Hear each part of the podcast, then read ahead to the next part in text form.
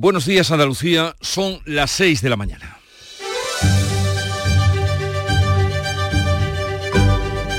Despierta tu mente, descubre la realidad. En Canal Sur Radio, La mañana de Andalucía con Jesús Vigorra.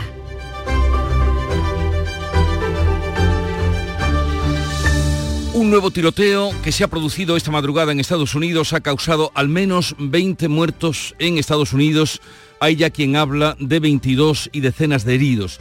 El suceso ha ocurrido en el estado de Maine, en Nueva Inglaterra, noreste del país. Un hombre reservista del ejército e instructor de armas ha entrado con un fusil de asalto en un restaurante y en una bolera de la ciudad de Leviston y la ha emprendido a tiros con quien se ha encontrado a su paso. En redes sociales, la policía local ha pedido a la población que busque refugio y ha avisado de que el hombre es extremadamente peligroso. Ya en los periódicos digitales han publicado su foto. La actualidad andaluza, en ella destaca esta cifra, casi 47.000 millones de euros, que es la cifra del presupuesto de la comunidad para 2024. Eso es un 5,5% más que el año pasado. Lo ha anunciado este miércoles el presidente andaluz en el Parlamento, que avanza que las cuentas priorizarán el gasto social, el apoyo a la creación de empleo y a las obras hídricas. Y otro asunto es la llegada de inmigrantes. 800, en torno a 800 a Andalucía por orden del Ministerio de Migraciones que los ha trasladado desde Canarias a Málaga, Granada y Almería. El presidente de la Junta ha manifestado su desacuerdo en la manera de proceder del Gobierno que no le ha informado sobre este movimiento migratorio dentro de la península. Y Granada vuelve a ser centro de atención con el Congreso Nacional de Directivos que agrupa a los principales líderes empresariales de nuestro país. Hoy se va a clausurar y en ese acto reunirá al presidente de la Junta, a Nadia Calviño y al rey Felipe VI. En Canal Sur Radio, la mañana de Andalucía con Jesús Vigorra. Noticias. ¿Qué les vamos a contar a partir de ese momento con Manuel Pérez Alcázar? Manolo, buenos días. Buenos días, Jesús Vigorra. Pero comenzamos con el tiempo, lo primero. Jueves este con cielos en general nubosos o cubiertos, que salvo en el extremo oriental y el litoral mediterráneo, van a ir acompañados de precipitaciones. Vuelven las lluvias. Habrá brumas o nieblas matinales en la vertiente atlántica y en el interior oriental, pudiendo ser localmente persistentes. Las temperaturas mínimas irán en ascenso con pocos cambios y las máximas en ligero ascenso en la vertiente mediterránea y el ligero descenso sin cambios en la Atlántica. Los vientos van a soplar del suroeste, serán más intensos durante las horas centrales, con rachas muy fuertes, atención, en el litoral mediterráneo y en el interior en el interior del tercio oriental. Casi 47.000 millones de euros será el presupuesto de la Junta para 2024, un 5,5% más que el de este año. El próximo martes llegarán los presupuestos al Parlamento. El presidente andaluz anuncia la cifra global, 46.753 millones de ingresos de unas cuentas que el Gobierno aprobará y enviará al Parlamento el próximo martes. La consejera de Economía, Carolina España, avanzaba en estos micrófonos las prioridades. Las familias, el estado del bienestar, lo que es la sanidad, la educación y la dependencia. Nos vamos a centrar en las empresas, porque al final las empresas son las que crean el empleo en este país. El otro pilar serán las infraestructuras hídricas. La consejera asegura que estudiará la evolución de la inflación y no descarta volver a deflactar la tarifa del IRPF en 2024 para minimizar el impacto de la subida de los precios. El presidente de la Junta advierte de que no va a permitir trato discriminatorio sobre la financiación. Responde así al acuerdo del gobierno de Peso y Sumar que olvida a Andalucía entre las comunidades peor financiadas. Juanma Moreno señala que no va a tolerar que los andaluces paguen los acuerdos para la investidura de Pedro Sánchez. Me preocupa muchísimo porque aquí van a ganar los de siempre catalanes y vascos. Y aquí van a perder los de siempre, extremeños, andaluces y el resto. Y eso no lo voy a tolerar. Eso no lo voy a tolerar. En la sesión de control, la oposición ha criticado que el presidente esté más centrado, dicen, en la política nacional que en la andaluza. El PSOE va a pedir que se convoque la Comisión de Comunidades Autónomas del Senado para reclamar un reparto justo de la financiación. Juanma Moreno anuncia la convocatoria en noviembre del debate sobre el estado de la comunidad. Pedro Sánchez asegura que la investidura está más cerca pese a las críticas de Podemos y los independentistas independentistas al acuerdo del gobierno que firmaba entre PSOE y Sumar. El presidente catalán Per Aragonés critica que el acuerdo de PSOE y Sumar suponga una intromisión, dice, en las competencias de Cataluña y deja la investidura en el aire. Pedro Sánchez no detalla la marcha de las negociaciones, pero asegura que la investidura está cerca. Importante de lo que ha sucedido ayer es que tenemos la investidura cada vez más cerca, que vamos avanzando y por tanto vamos sin pausa hacia lo que yo creo que es cumplir con el mandato de la ciudadanía española. Yolanda Díaz responde a las críticas de Podemos y asegura que la formación morada ha estado informada del acuerdo. Según varias informaciones, Puigdemont intercambia ya con el PSOE documentos sobre la amnistía, el referéndum y el reconocimiento como nación y exige el reintegro inmediato de más de 7 millones de euros depositados por los implicados en el proceso en los juzgados o el Tribunal de Cuentas. Uh, críticas a la posible supresión de vuelos domésticos en nuestro país, también reacciones a los impuestos a la banca y la rebaja de la jornada laboral que aparecen en el acuerdo del PSOE y Sumar. El Ministerio de Hacienda anuncia la recaudación este año de casi 3.000 millones de euros del impuesto extraordinario a la banca y a las energéticas. Desde el sector se advierte de que el impuesto a los beneficios de la banca puede dificultar el acceso al crédito. Los empresarios andaluces, por su parte, critican la propuesta de reducción de la jornada laboral y la Junta rechaza que el acuerdo de gobierno imponga la reducción de los plazos de espera sanitaria sin ampliar las plazas de médicos ni la financiación para sanidad. El Rey clausura este jueves en Granada el vigésimo segundo Congreso de la Confederación Española de Directivos y Ejecutivos al que asisten 2.300 líderes empresariales. Analizan la situación actual y las claves para potenciar e impulsar las empresas de nuestro país. Es el evento de referencia para la cúpula empresarial de España que clausura el Rey y al que asiste el presidente de la Junta y que se podrá seguir por la plataforma Canal Sur Más. El Banco Central Europeo celebra este jueves la penúltima reunión del año en la que mantendrá los tipos en el 4,5% después de 10 subidas consecutivas. Será la primera vez que el organismo que preside Christine Lagarde no eleve los tipos de la eurozona después de 10 subidas desde julio de 2022. Considera que han alcanzado niveles que mantenidos van a contribuir a controlar la inflación. La firma de hipotecas sobre viviendas sigue cayendo en Andalucía un 19,5% en agosto por sexto mes consecutivo. La Organización para la Cooperación y el Desarrollo Económico, la OCDE, insta a España a realizar un ajuste presupuestario de casi 7.000 millones de euros que pasarían por eliminar las rebajas fiscales contra la inflación y ampliar la edad de jubilación. La empresa granadina Industrias Cárnicas Sierra Nevada comercializó sus embutidos a pesar de que Salud los había inmovilizado por listeriosis en julio. Ahora la Junta ha clausurado toda la producción. Los lotes detectados sin vender en los mercados de Granada, Córdoba, Málaga, Sevilla se han inmovilizado. La consejera de Salud, Catalina García, asegura que la producción está paralizada. La empresa ya tiene paralizada su producción hasta que cumpla con toda la normativa y cumpla con todos los requisitos. Por el momento Salud no ha detectado casos de listeriosis. El gobierno traslada hoy a Andalucía otros 240 inmigrantes procedentes de Canarias, con lo que serán ya 800 los que se van a instalar en nuestra comunidad. La Junta reprocha al Ministerio falta de previsión y de comunicación. Este jueves se esperan 160 inmigrantes en la provincia de Granada y 80 en Almería, que se suman a los más de 500 llegados en las últimas horas. El Ministerio prepara cuarteles militares y hoteles para repartir a 1.400 extranjeros por la península y aliviar la presión que sufre Canarias, la peor desde la crisis de los cayucos de 2006, cuando llegaron casi 31.700 personas. La Junta reprocha al Gobierno una mala planificación y se queja de no haber sido informada. Se cumplen 19 días de guerra en Oriente Próximo, al menos 61 palestinos han muerto en las últimas horas tras los bombardeos de Israel que ha retirado los visados a personal de Naciones Unidas. Es la respuesta a las declaraciones del secretario general sobre el origen del conflicto en las que señalaba que Palestina ha sufrido 56 años de ocupación asfixiante. Antonio Guterres se ha mostrado sorprendido por la reacción de Israel y ha vuelto a pedir la entrada de la ayuda internacional. Me siento asombrado por las tergiversaciones de algunos sobre mi intervención ayer en el Consejo de Seguridad, como si yo justificara el acto terrorista de Hamas. Esto es falso fue lo opuesto.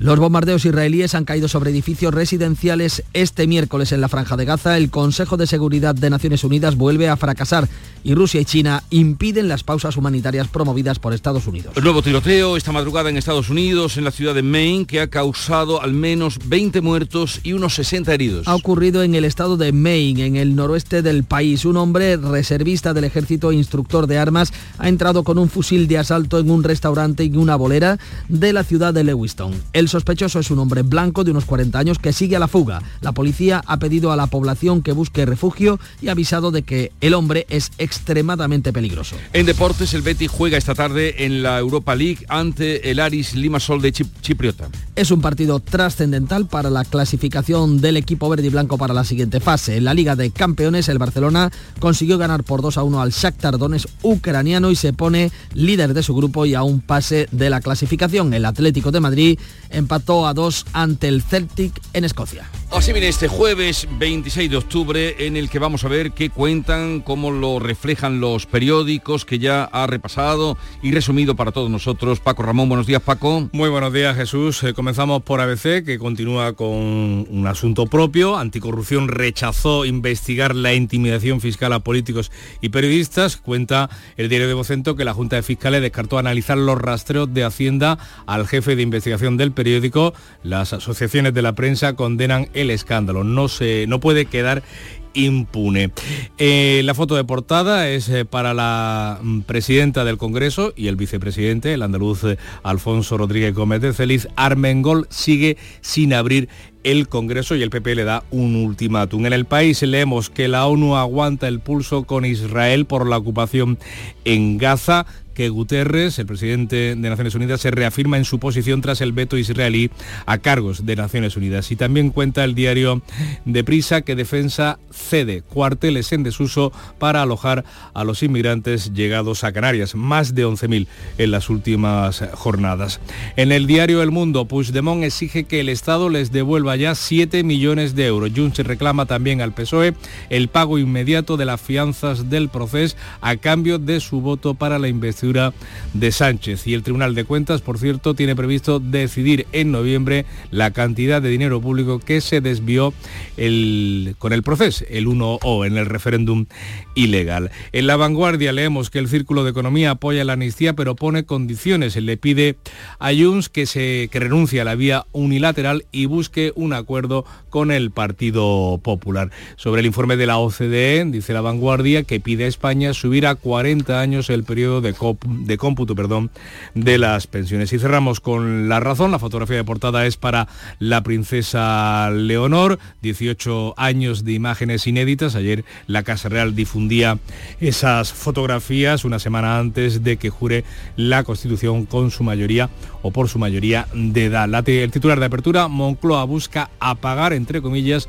a Puigdemont ante la jura del 31 de octubre, entre la jura de la princesa. Presiona a los socios para poner sordina al contenido y los temas que están en la mesa de negociación. Y se pregunta el diario La Razón, prohibir vuelos. El tren ya se ha comido en la respuesta al avión y copa el 82% de los pasajeros. Vamos ahora con la prensa internacional. Bea Rodríguez que la ha rastreado, nos da cuenta de lo que más le ha llamado la atención? ¿Qué has encontrado, Bea? Buenos días. Buenos días, Jesús. Benjamín Netanyahu, la primera autoridad israelí, ha admitido por primera vez que tendrá que responder por el fracaso militar ocurrido el 7 de octubre, cuando Hamas tomó por sorpresa a las Fuerzas eh, Armadas israelíes y se infiltró en el sur del país. Germen de esta nueva masacre, como sabemos, en la zona. Así podemos leer en las palabras del primer ministro en el Jerusalén Post Ciudadanos de Israel, el 7 de octubre fue un día negro en nuestra historia, pero la cuestión de la rendición de cuentas solo puede ocurrir después de que termine la guerra. Este periódico, al igual que la prensa palestina, publica cada día caras y vidas, las vidas de los israelíes fallecidos por los ataques. En los periódicos del otro lado, como no podía ser de otro modo, se siguen narrando los bombardeos en las zonas civiles. Dice el periódico Al-Ayam, eh, los días eh, de Ramallah, Los aviones de combate de ocupación lanzaron un ataque esta tarde de miércoles contra una casa en Beit Latia, en el norte de la Franja de Gaza. Cinco muertos y decenas de heridos como saldo. Como este, otros edificios, estamos contando que van ya por 61 los muertos eh, en la parte palestina en las últimas horas. En Estados Unidos, el tiroteo que estamos contando en el estado de Maine, con más de 20 muertos y 60 heridos. El sospechoso está todavía en fugas, un veterano militar de 40 años, registrado como agresor sexual y había estado internado en una institución de salud mental. Podemos leer en el Boston Globe el tirador activo sigue prófugo, se ha ordenado un confinamiento. La policía de Lewiston identificó a Robert Carr, de 40 años, como una persona de interés que debería ser considerada arma de peligrosa. Lewiston, una localidad eh, eh, al norte de Portland de tan solo 37.000 habitantes. En Washington, el Congreso ya tiene presidente, Mike Johnson, un legislador poco conocido de Luisiana, muy, muy, muy conservador en lo social y con un papel fundamental en los esfuerzos de Donald Trump para revertir la victoria electoral de Joe Biden. Eh, ha sido elegido como speaker. Dice el New York Times, la Cámara elige a Mike Johnson abrazando a un conservador de extrema derecha. Y terminamos en México, donde el huracán Otis provoca estragos. Todos los medios de comunicación mexicanos tienen en sus portadas imágenes impactantes de las consecuencias de este huracán a su paso por Acapulco, como muestra el Universal de México. Por ejemplo, el Hotel Princess, uno de los grandes hoteles de la zona, tiene numerosos daños en su estructura y en el interior por la fuerza del viento. Vamos ahora a saludar a Charo Padilla. Buenos días, Charo. Querido, buenos días. ¿Cómo estás? Igualmente. Te veo abrigadito, ¿eh? claro que tú te cuidas. Hay que proteger la garganta. estrella que sin ti, la mañana que sería sin ti. No tendría sentido. Eh, ¿Qué me traes hoy? Pues mira, escandalizada con el precio de la fruta. Escandalizada. Está hablando con Carmen, que es una frutera de Gine, magnífica, sobre todo porque te cuenta muy bien las cosas con muchísima claridad. Si tú tienes interés en buscar kiwi verde, olvídate que va a tardar en llegar. ¿Por qué? Porque en Nueva Zelanda, que es de donde llegan el kiwi verde, ha habido un tornado que ha arrasado. Entonces tiene que venir la nueva cosecha. Y va a tardar mes y pico. Te va a tener que conformar con el kiwi amarillo, que a lo mejor no es de tu gusto. ¿Entiendes? Yo te lo advierto. No sabía que existía el kiwi amarillo. Yo siempre he visto el kiwi verde. Por Dios, Vigorra que tú eres un hombre preparado. el kiwi es más bien pardo. Pues tú eres un hombre preparado. Por, fuera es pardo. No, no, no, no me trato mucho con el kiwi. Bueno. Pues me trato más con la chirimoya. Eh, luego, yo, eh, prefiero, yo, prefiero, también la chirimoya antes que el kiwi. Lo la chirimoya. atento, atento. Atán. Eh, lo mejor, la, las coles, las acergas, el coliflor, el brócoli, la berenjena, que ahora mismo está baratita. Baratita dicen ellos, vamos, a buen precio. Ahora, la fruta está prohibidísima. La manzana puede oscilar entre 1,80, que es la chiquitita que tú le vas a dar a los niños cuando va al colegio, a 5 euros el kilo. Pero, Vigorra, 5 euros un kilo de manzana, pues si la manzana era lo más baratito que podíamos comprar. Qué barbaridad. La naranja va a tardar en llegar porque como no hemos tenido el calor que hemos tenido, pues el fruto no ha madurado. Me estás poniendo malo a esta hora de la mañana. Sí, pues esto es lo que hay. Yo, soy actualidad pura y dura. ¿Entiendes? Eh, en fin, que tengas un bonito día. Igualmente, adiós. Hoy ponemos un poquito del canca porque em, va a dar un acústico en los días previos. Tiene un concierto en el Cartuja Center, pero en la emisora hermana de Canal Fiesta Radio esta tarde, tarde-noche, va a ofrecer un concierto en acústico en la Fundación Cajasol. Ah, pues una cita estupenda. Ah, bueno, yo muero por el cancan. Sencillo, salgamos esta noche a bailar. Oh, qué bonito. Tiene mucha gracia. Oye, si luego estás por aquí y tienes el libro de los Mola, van a venir, te lo pueden firmar y si tienes el libro de Alfonso Guerra, La Rosa y las Espinas, también te lo puede firmar, que va a venir a las 11 de la maña. Qué categoría de programa, Jesús, de, verdad, ¿eh? De verdad, de verdad, tengo la suerte de entrar aquí por las mañanas contigo. Adiós. Sigue la información. Sencillo, salgamos esta noche a bailar. Me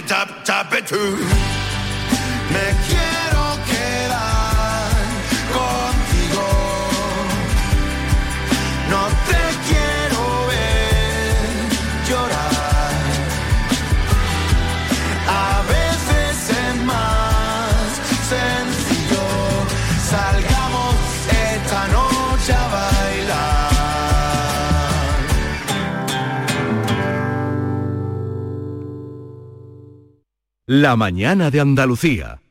A que esta cuña se escucha mejor así que... ¡Así! Lo bueno, si es de cerca, es mejor.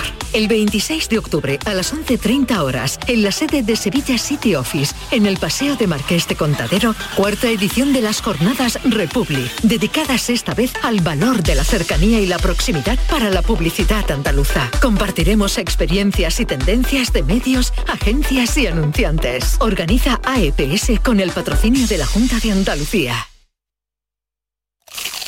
Mmm, los bocadillos de siempre, con un sabor y una textura inconfundibles. Pates la piara, más buenos que el pan.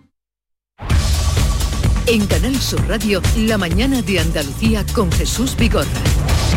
6 y 19 minutos les contamos que el presupuesto de la Junta para el próximo ejercicio, para 2024, va a superar los 46.750 millones de euros, va a crecer un 5,5% más respecto al del presente 2023. Lo ha anunciado el presidente de la Junta de Andalucía, Juanma Moreno, que ha avanzado además que las cuentas van a priorizar el gasto social, el apoyo a la creación de empleo y también la realización de obras hidráulicas Beatriz Rodríguez, muy buenos días. Buenos días. Conocida la cifra total de ingresos, el Gobierno andaluz aprobará el próximo martes el presupuesto que enviará al Parlamento. La consejera de Economía, Carolina España, ha avanzado en estos micrófonos las prioridades, el apoyo a las familias a través del gasto en educación, sanidad y dependencia, facilitar a las empresas la creación de empleo y la inversión en infraestructuras hídricas para hacer frente a la sequía. Las familias, el estado del bienestar lo que es la sanidad, la educación y la dependencia, nos vamos a centrar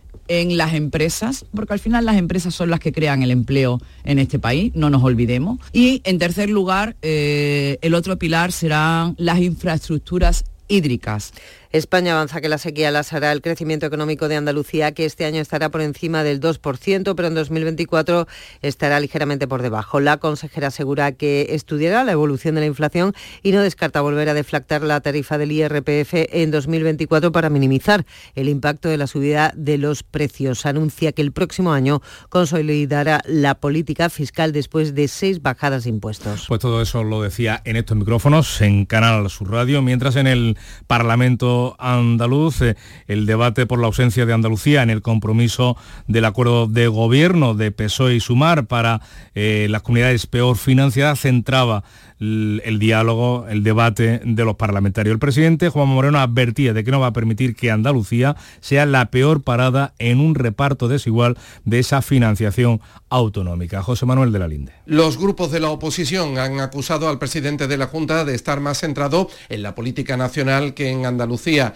sin querer valorar el acuerdo alcanzado entre Sánchez y Yolanda Díaz. El portavoz socialista Juan Espadas ha anunciado que su grupo va a pedir que se convoque la comisión de comunidades autónomas para exigir un reparto justo. Instar al Consejo de Gobierno, al que usted preside, a que desde Andalucía solicitemos la convocatoria de la Comisión General de Comunidades Autónomas para aprobar un modelo de financiación autonómica justo con Andalucía.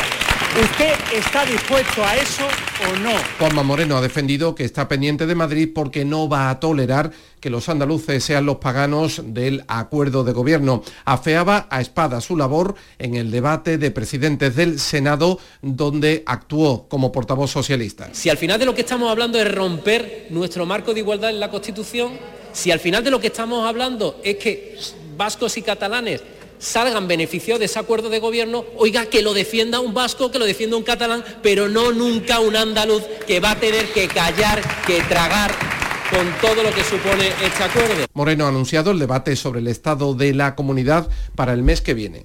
Pues el presidente del gobierno en funciones y candidato a la investidura, Pedro Sánchez, eh, asegura que tras el acuerdo con Sumar, su investidura está más cerca, aunque no ha dado detalles de la fecha ni de cómo van las negociaciones con los independentistas. En Bruselas, Sánchez sí que ha aceptado las preguntas de la prensa que no se admitieron. El martes, el candidato socialista no detalla la marcha de las negociaciones con el resto los socios, pero señala que nada está acordado todavía y defiende el acuerdo con Sumar. Progreso, convivencia y estabilidad.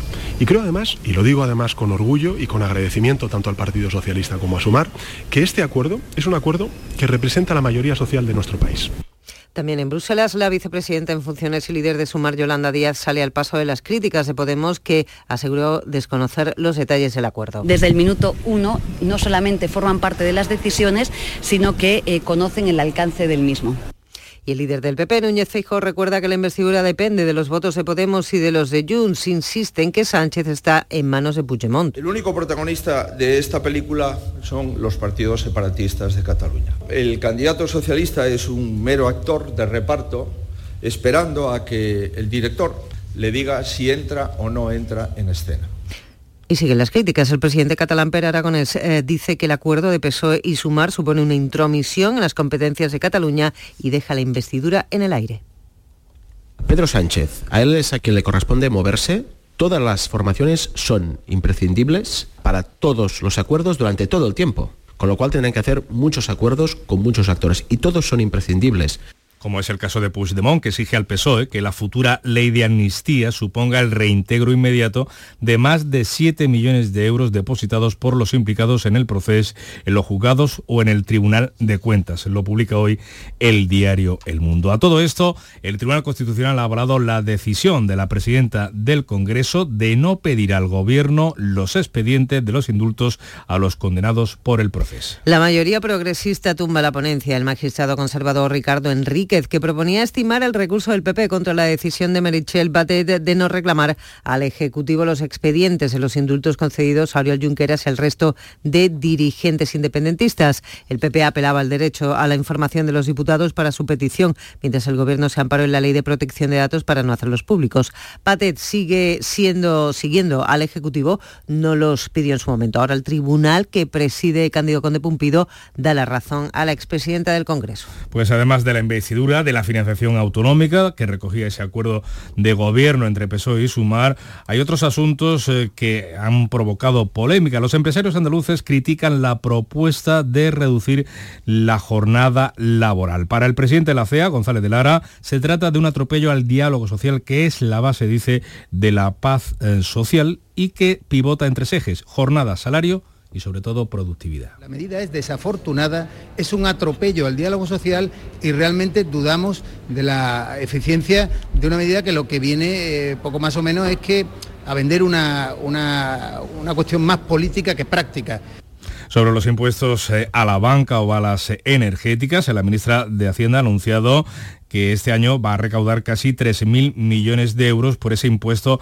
extraordinario que, según el acuerdo, pasaría a permanente. El consejero delegado del Banco de Santander, Héctor Grisi, ha avisado de que ese tributo podría afectar de manera importante, ha dicho, al crédito en momentos malos del sector.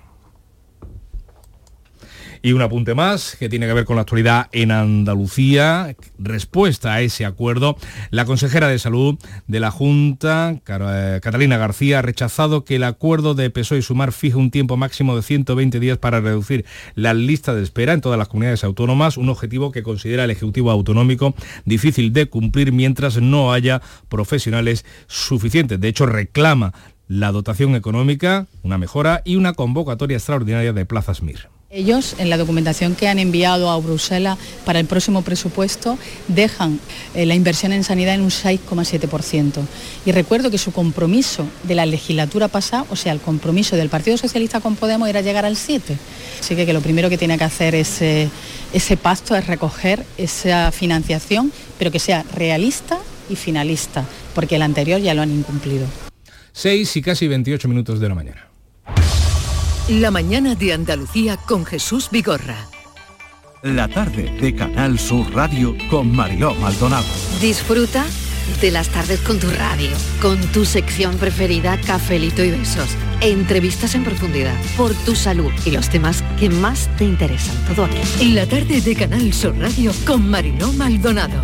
De lunes a viernes desde las 4 de la tarde. Canal Sur Radio, la radio de Andalucía.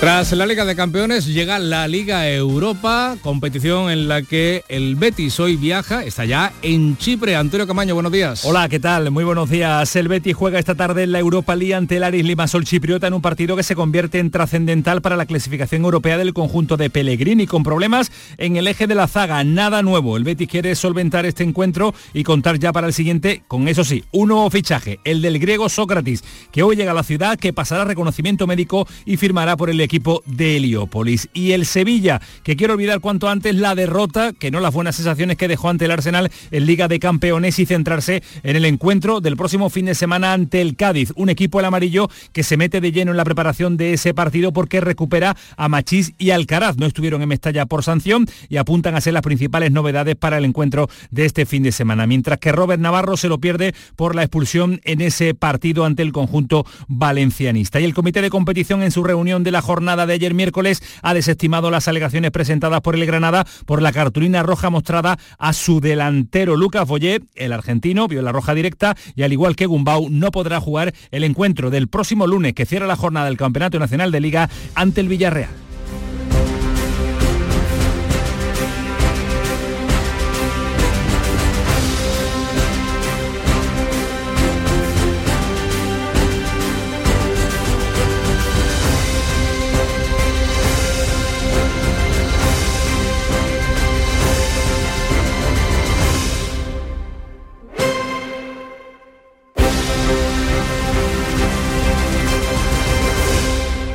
Canal Sur Radio, la radio de Andalucía.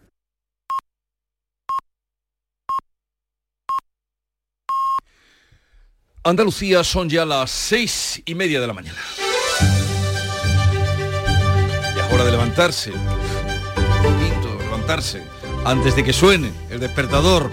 Les suenan las noticias que les vamos a contar con Bea Rodríguez en titulares lo más destacado del día. El presupuesto de la Junta crecerá el 5,5% y va a rozar los 47.000 millones de euros para el próximo año. Según el presidente de la Junta, las cuentas priorizarán el gasto social, el apoyo a la creación de empleo y las obras hídricas. El próximo martes será aprobado en el Consejo de Gobierno y se enviará al Parlamento. Más de 2.000 líderes empresariales asisten a partir de hoy en Granada al Congreso de Directivos. Lo hacen con el lema El directivo frente a la transición a un nuevo mundo. Los empresarios analizan la situación actual de la empresa en España. El rey Felipe VI acude a la clausura acompañado por el presidente de la Junta. La cita será retransmitida íntegramente por la plataforma Canal Sur Más. El Banco Central Europeo mantendrá hoy los tipos de interés en el 4,5%. La autoridad monetaria se toma un respiro después de 10 subidas para tratar de controlar la inflación, mientras la OCDE insta a España a realizar un ajuste presupuestario de casi 7.000 millones. Propone eliminar las rebajas fiscales contra la inflación y tocar las pensiones. Sin casos de por el momento tras la alerta alimentaria emitida por la Consejería de Salud. La empresa granadina Industrias Cárnicas Sierra Nevada comercializó sus embutidos a pesar de que Salud los había inmovilizado el pasado mes de julio. Ahora la Junta le ha parado la producción. El gobierno traslada a Andalucía 800 inmigrantes desde Canarias. El Ministerio de Migraciones transfiere hoy 160 inmigrantes a la provincia de Granada y 80 más a la de Almería que se suman a los llegados ya en las últimas horas. El Ejecutivo prepara cuarteles y hoteles para su acogida en toda la península. Ya son 22 los muertos en el tiroteo de Estados Unidos esta madrugada. Ha ocurrido en el estado de Maine. Un hombre reservista del ejército instructor de armas ha entrado con un fusil de asalto en un restaurante y en una bolera. Tras el tiroteo ha huido. Hay decenas de heridos. Y en cuanto al tiempo para hoy, Cielos nubosos con posibles precipitaciones salvo en el extremo oriental, fuertes vientos del suroeste, sobre todo en el Mediterráneo, donde la EMET prevé activar esta tarde el aviso amarillo también por oleaje en las provincias de Granada y Almería. Temperaturas en ligero ascenso con máximas entre los 21 grados de Jaén y los 26 de Málaga.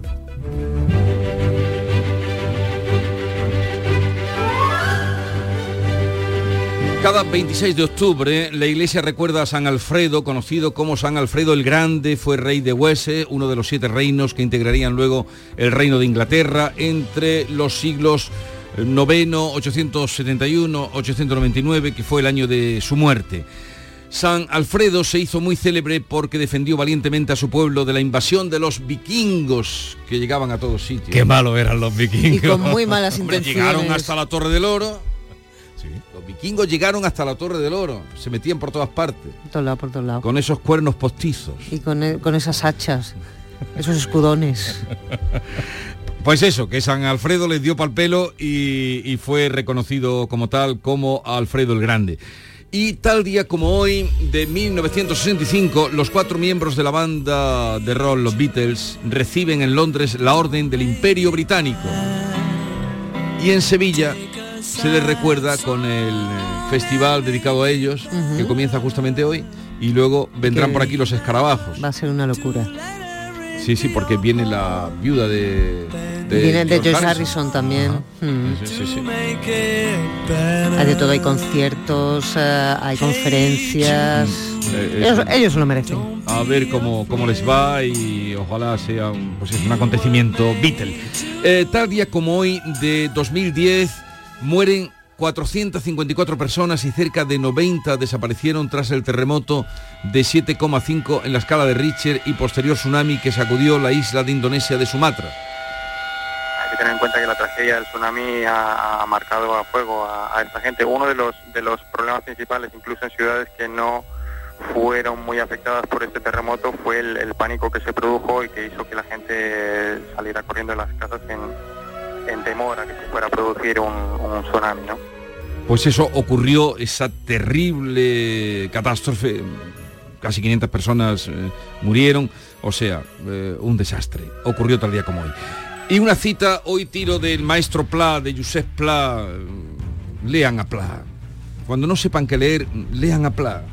Y De comprenderán verdad, muchas Se lo digo, hay un último libro que han editado que se llama eh, Calendario sin fecha, está publicado en Destino, que es lo último que se ha publicado de él, eh, que es una especie de diario exquisito. De ahí extraigo esta cita que dice, es mucho más difícil describir que opinar. Infinitamente más. Por eso todo el mundo opina. Y que para describir... Dedicado a los tertulianos. Ahora que no me oyen. Que hay que observar para describir también. Ahora que no me oyen. Es mucho más difícil describir que opinar. Infinitamente más. Por eso todo el mundo opina. Josep.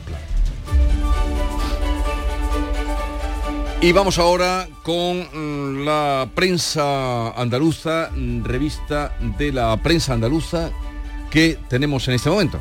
Comenzamos por el diario de Sevilla, que lleva abriendo en portada su información judicial. Investigados cuatro exconsejeros por las ayudas de la agencia IDEA. La juez indaga su supuesta inacción en la recuperación de préstamos millonarios. La nueva causa se dirige además contra directivos y técnicos del ente de la Junta. La falta de inversión lastra la conexión entre Jaén, Sevilla y Cádiz. Es otra de las informaciones eh, que cuenta el diario del Grupo Yoli. En Ideal de Granada leemos que el gobierno traslada a Granada a 160 inmigrantes desde Canarias, activa 40 plazas en la pequeña localidad de Gualchos y 120 en la capital ante la situación de emergencia de las islas. En el diario Sur, la Costa del Sol pierde turismo nacional que se refugia en el norte por el calor. También la fotografía de portada eh, con el título del miedo a la esperanza es para los inmigrantes que han sido eh, trasladados a Torrox. En la voz de Almería, hablabas antes eh, de catástrofes naturales en las efemérides. Ojo a esta información. mm, de la voz de Almería. Cabo de Gata esconde hasta 10 volcanes dormidos. Un estudio de sus características en una jornada de vulcanismo y geoparques analizan la incidencia de estas formaciones geológicas. Los expertos no se atreven a afirmar que podrían que podrían reactivarse, pero tampoco lo descarten, lo descartan ni sí ni no, dice la ciencia. En el Córdoba leemos que el temporal mm, eh, Bernat eh, deja eh, en Córdoba más daños aún de los estimados, también que Lucena elimina sus últimas eh, zonas azules de aparcamiento sobre el temporal en el Huelva. Información, el Pleno libera un millón para el plan urgente tras la borrasca y información, dos informaciones, eh, una de tema eh, de medios de comunicación, en este caso de transporte público, el tranvía se afianza en la bahía y mueve ya a 2 millones de viajeros. El primer año de servicio ha evitado más de 750.000 desplazamientos en coche. Cerramos con el Europa Sur, la industria química con fuerte presencia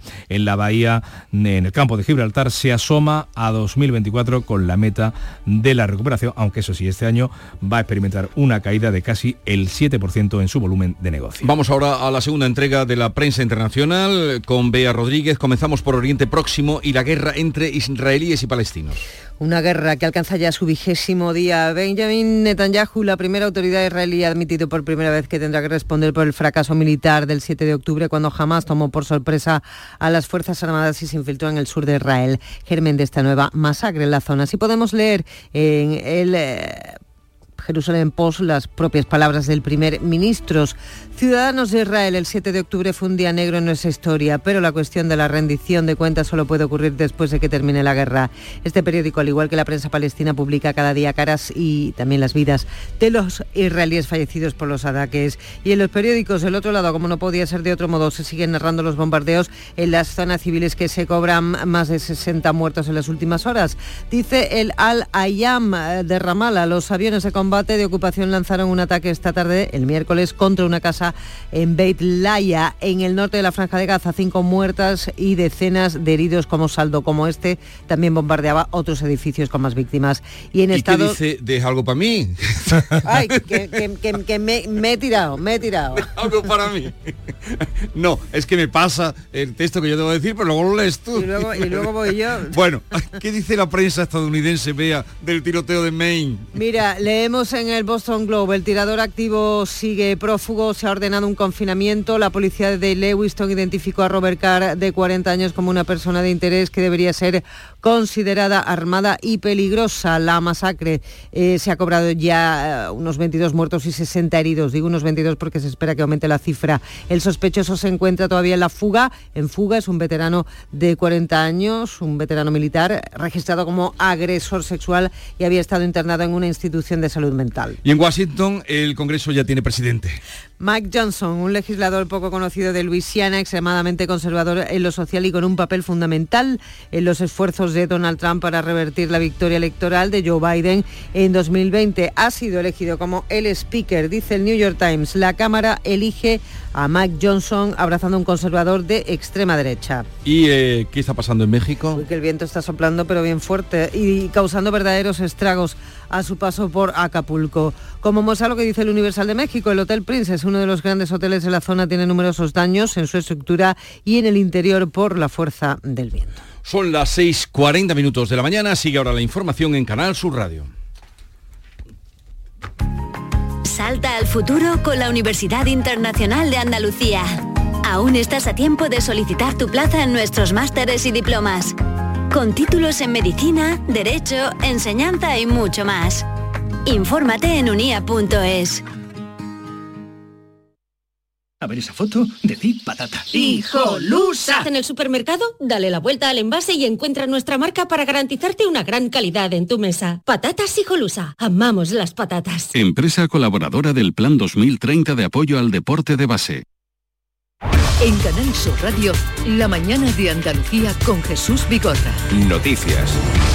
6 y 42 minutos eh, de la mañana, vamos hasta Estados Unidos, vamos a actualizar los últimos datos de ese tiroteo que le venimos contando y que ha causado ya al menos 20 muertos, hay decenas eh, de heridos, hasta 60 según algunas eh, fuentes. Ha ocurrido, como saben, en el estado de Maine, en el noroeste del país, un reservista del ejército estadounidense, además de instructor de armas, ha entrado con un fusil de asalto en varios locales comerciales, concretamente en un restaurante y en una bolera. Beatriz Galeano, buenos días, en la ciudad de Lewiston. Buenos días. Ahora mismo lo que más preocupa a las autoridades es que el sospechoso sigue sin ser localizado. Su vehículo acaba de aparecer en Lisbon, está situado a 12 kilómetros del lugar del tiroteo. Esto decía Mike Saukshuk del Departamento de Policía de Maine. And police are currently searching for a Robert R. Card.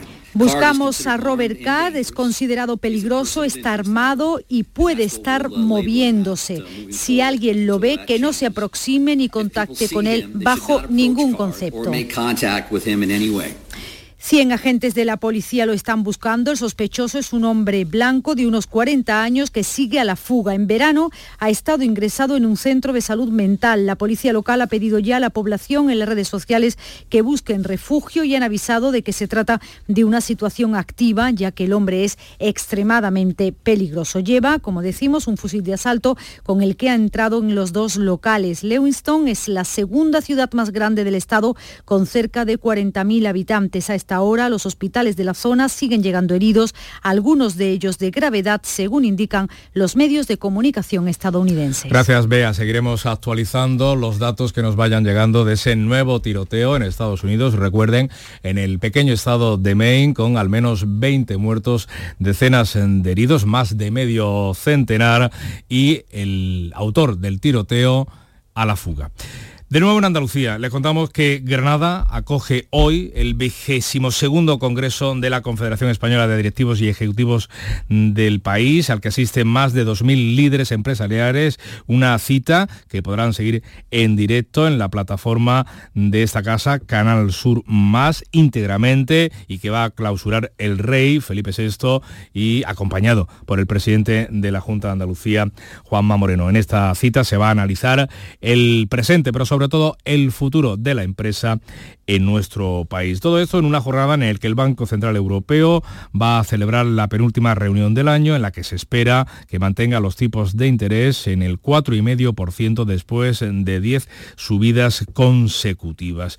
Un apunte más de la economía. La OCDE insta a España a realizar un ajuste presupuestario de casi 7.000 millones de euros que pasaría, entre otras medidas, por eliminar las rebajas fiscales contra la inflación, por ejemplo, en la factura de la luz y ampliar también la edad de jubilación. La Organización para la Cooperación y el Desarrollo Económico considera imperativo acelerar el ritmo de la consolidación fiscal en España para volver a los niveles de deuda pre-COVID. Lo dice por varios motivos. Primero, por esa elevada deuda pública, está en torno al 110% del Producto Interior Bruto del PIB de España. Segundo, por las malas perspectivas demográficas que tiene nuestro país por delante. Y tercero, por la necesidad de gastar más precisamente en la transición energética. Para ello, la OCDE recomienda subir el IVA, empezando por eliminar algunos tipos reducidos como el de bares y hoteles, bajar el IRPF y vincular la edad de jubilación legal a la esperanza de vida es decir, subir a 40 años, entre otros asuntos, el periodo de cómputo de las pensiones. Todo eso después de haber conocido que la firma de hipotecas sobre vivienda sigue cayendo, lo hace en Andalucía casi el 20% y además lo hace por sexto mes consecutivo respecto, en tasa interanual respecto a 2022. Y un apunte que tiene que ver en este caso ya con la salud. La Consejería mm, del ramo no ha detectado casos por el momento de listeriosis tras la alerta alimentaria emitida esta semana sobre varios productos de una empresa granadina, concretamente de Industrias Cárnicas Sierra Nevada.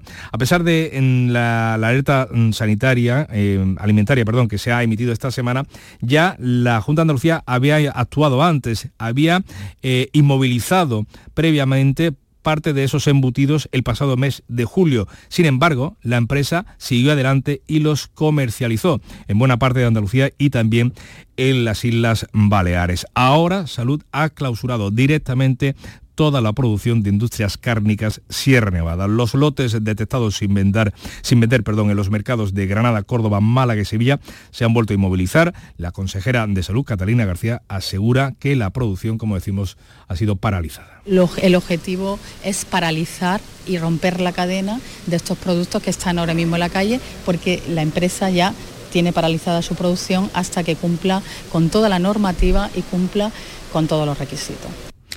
Cambiamos de asunto. El gobierno va a trasladar hoy 160 inmigrantes a la provincia de Granada, 80 más a Almería, que se suman a los más de 500 llegados en las últimas horas procedente de las Islas Canarias. El Ministerio de Migraciones prepara cuarteles militares y hoteles para repartir a otros 1.400 extranjeros por la península. El gobierno no ofrece cifras y las comunidades y municipios de acogida no siempre son notificados con antelación. De hecho, la Junta reprocha al Ejecutivo una muy mala planificación planificación migratoria. Lo hacía el propio presidente andaluz, Juanma Moreno, que se quejaba de no haber sido informado debidamente. Creo que, creo que este tipo de cosas hay que hacerla de manera coordinada y con máxima cooperación, siempre, siempre informando previamente ayuntamientos, diputaciones, comunidades autónomas.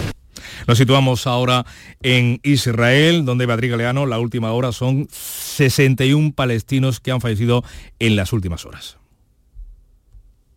Antonio Guterres se mostraba absolutamente impactado por la reacción israelí ante sus palabras de hace dos días, cuando tras condenar los ataques de Hamas dijo que esto no venía de la nada y que los palestinos habían sido sometidos a 56 años de ocupación asfixiante. Ayer seguía pidiendo la entrada de la ayuda internacional. Me siento asombrado por las tergiversaciones de algunos sobre mi intervención ayer en el Consejo de Seguridad como si yo justificara el acto terrorista de Hamas. Esto es falso fue lo opuesto. Guterres ha recibido apoyos, entre ellos el del observador permanente de Palestina ante Naciones Unidas, Riyad Mansour, que destacaba anoche la valentía del secretario general de la ONU. Tuvimos una reunión con el secretario general y lo apoyamos contra estos ridículos ataques en su contra. Él es el símbolo del multilateralismo, es el símbolo de las Naciones Unidas. Queremos líderes tan decididos que no renuncien a la hora de defender la justicia y el derecho internacional, defendiendo la salvación de los derechos humanos. Mientras Israel sigue bombardeando y el primer ministro Netanyahu ha insistido en que habrá intervención terrestre en Gaza para eliminar a los miembros de Hamas que han causado 1.400 muertos y más de 200 secuestrados en territorio israelí. Y en Gaza seguimos conociendo historias del drama humano que se vive. La última, la de un reportero de Al Jazeera que ha perdido a su mujer y sus dos hijos en un bombardeo en una zona que se suponía segura. Las negociaciones para intentar lograr un acuerdo que permita la entrada de ayuda parece que se aleja cada día. Ahora Erdogan, el presidente turco, ha cancelado su visita a Israel tras decir que jamás no es una organización terrorista. 7 menos 10, información local.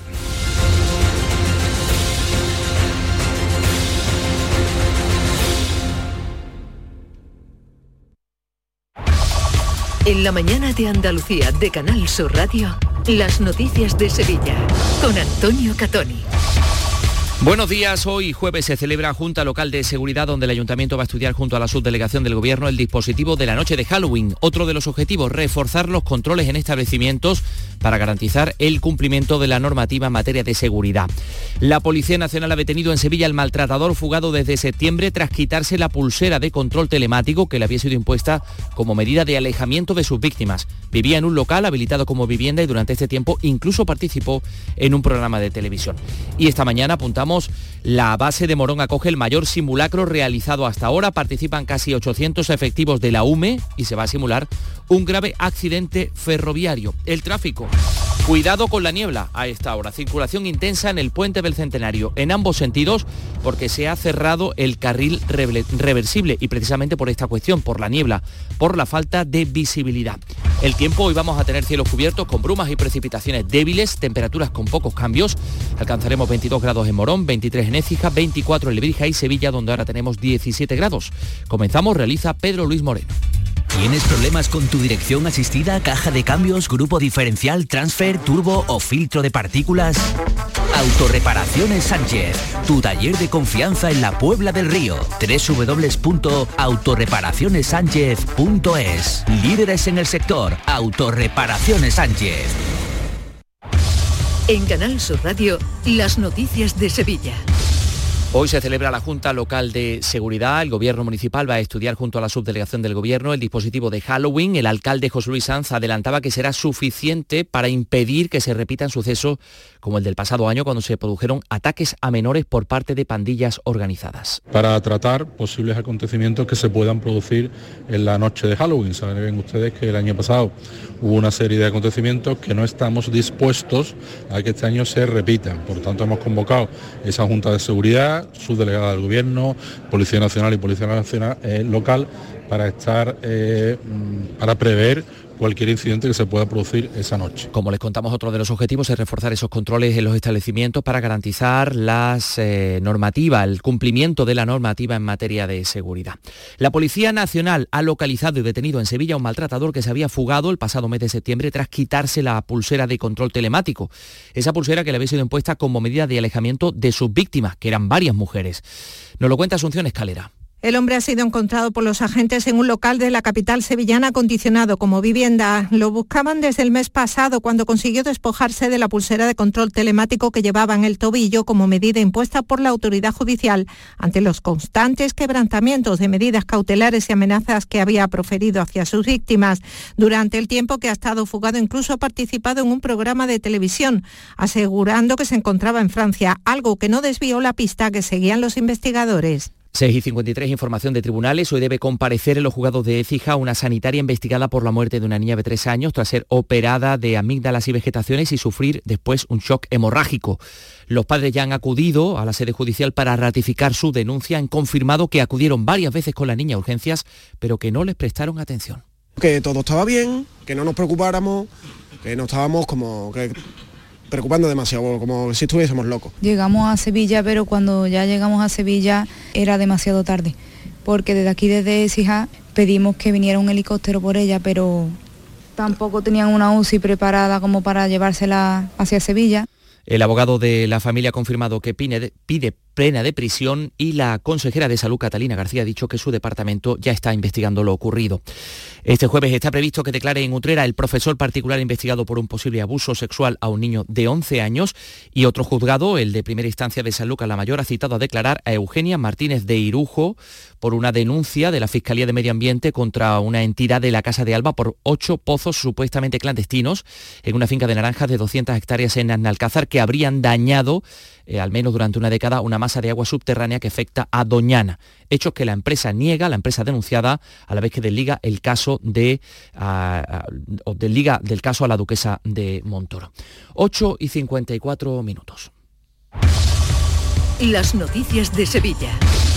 Canal Sur Radio. ¿Entrenar en casa o en el gym a la vuelta de la esquina? Basic Fit está disponible para ti. Haz del fitness tu básico con cuatro semanas extra y una mochila. Hazte socio ahora. Basic Fit. Go for it. Ver condiciones en basic-fit.es.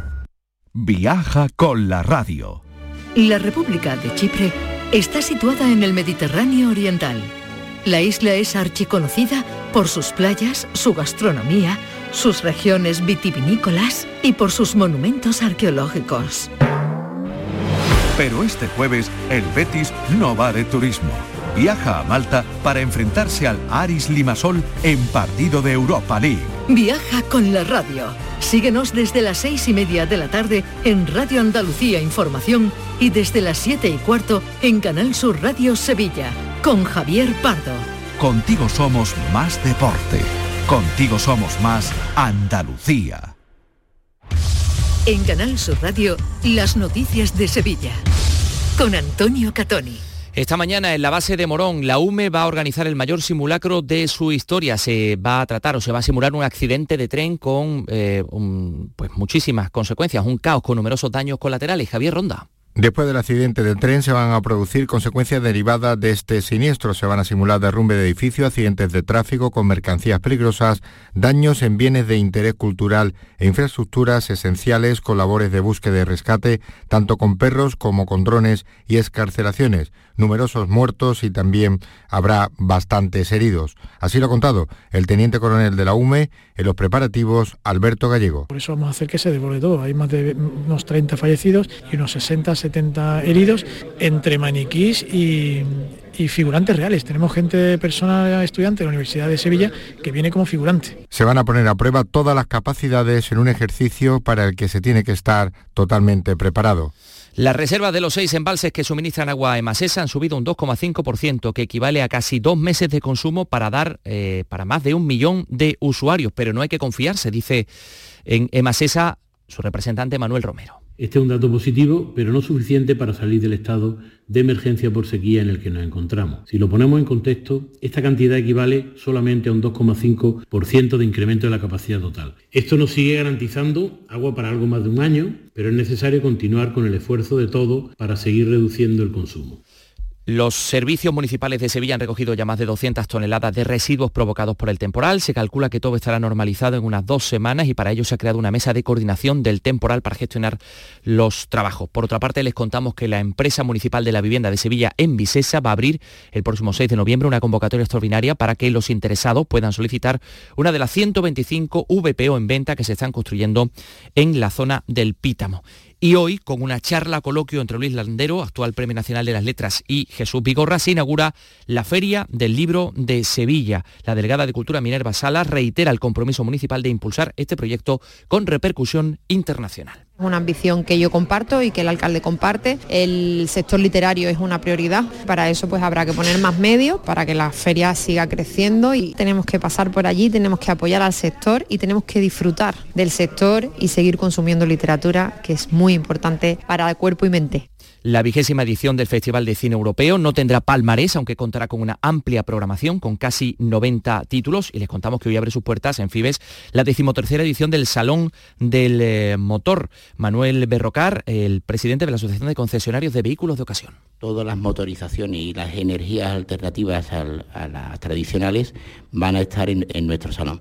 No solamente la eléctrica, que también eh, tendremos LP, tendremos híbrido, híbrido enchufable. El cliente en general va a poder verlo in situ, probarlo si quiere y como siempre digo, es un salón donde se puede entrar sin vehículo, se puede salir con el vehículo financiado, asegurado. Y... Eso empieza hoy. Vamos con el deporte. Antonio Camaño, buenos días. Hola, ¿qué tal? Muy buenos días. El Betis juega esta tarde en la Europa League ante el Aris Chipriota en un partido que se convierte en trascendental para la clasificación europea del conjunto de Pellegrini, con problemas en el eje de la zaga. El Betis quiere solventar este encuentro y contar ya para el siguiente con un nuevo fichaje, porque el griego Sócrates llega hoy a la ciudad, llega hoy a Sevilla y pasará reconocimiento médico para firmar por el conjunto heliopolitano. Y el Sevilla, que después de la derrota en el día de ayer ante el Arsenal, se centra en el partido de liga, ya solo toca pensar en el Cádiz, partidazo este próximo fin de semana en el nuevo Mirandilla, con la intención de seguir esa evolución desde que llegara Diego Alonso. Empate ante el Real Madrid, derrota ante el Arsenal, se quiere seguir por lo menos con las buenas sensaciones y obtener también buenos resultados ante el Cádiz este fin de semana. Sevilla coge el Beatles Fest y por eso está aquí Patty Boyd, la exmujer de George Harrison, la inspiradora de esta canción.